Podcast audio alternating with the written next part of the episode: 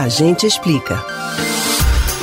Continua chamando atenção nas redes sociais o vídeo de uma câmera de segurança que mostra uma ciclista caindo após ser tocada na nádega pelo motorista de um carro em movimento. O caso ocorreu na cidade de Palmas, no sul do Paraná, nesta semana. A mulher ficou machucada e fez um boletim de ocorrência.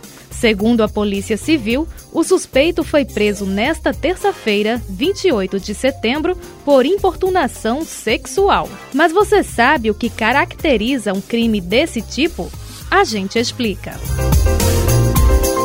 A Lei 13.718 de 2018 completou três anos na última sexta-feira, dia 24 de setembro. Ela classifica o crime de importunação sexual, descrevendo-o da seguinte forma: praticar contra alguém e sem sua anuência ato libidinoso com o objetivo de satisfazer a própria lascívia ou a de terceiro.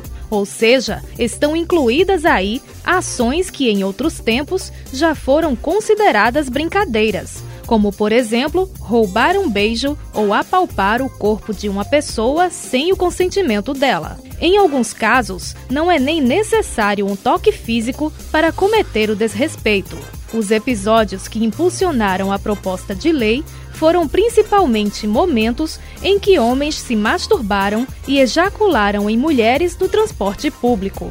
Uma dessas situações que mais repercutiram na mídia ocorreu em São Paulo em 2017. A partir da lei, quem comete o crime de importunação sexual pode pegar de 1 a 5 anos de prisão. Antes dela, esses casos eram considerados contravenções penais, punidos apenas com multa. Vale destacar que importunação sexual é diferente de assédio sexual. Este último é caracterizado quando o agressor tem uma posição de superioridade em relação à vítima, dentro de alguma hierarquia. Por exemplo, de chefe para funcionário ou funcionária, ou de professor ou professora para aluno ou aluna. Esse outro crime é definido no artigo 216-A do Código Penal Brasileiro.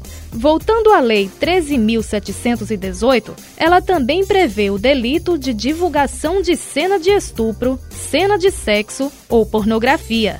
Ou seja, quem compartilha ou publica de alguma forma uma dessas imagens sem a permissão da pessoa que aparece nelas pode ser punido com um a cinco anos de prisão a pena ainda é aumentada de 1 a 2 terços, se o crime é praticado por agente que mantém ou tenha mantido relação íntima de afeto com a vítima ou com o fim de vingança ou humilhação. Você pode ouvir novamente o conteúdo desse ou outros A Gente Explica no site da Rádio Jornal ou nos principais aplicativos de podcast: Spotify, Deezer, Google e Apple Podcasts. Betânia Ribeiro para o Rádio Livre.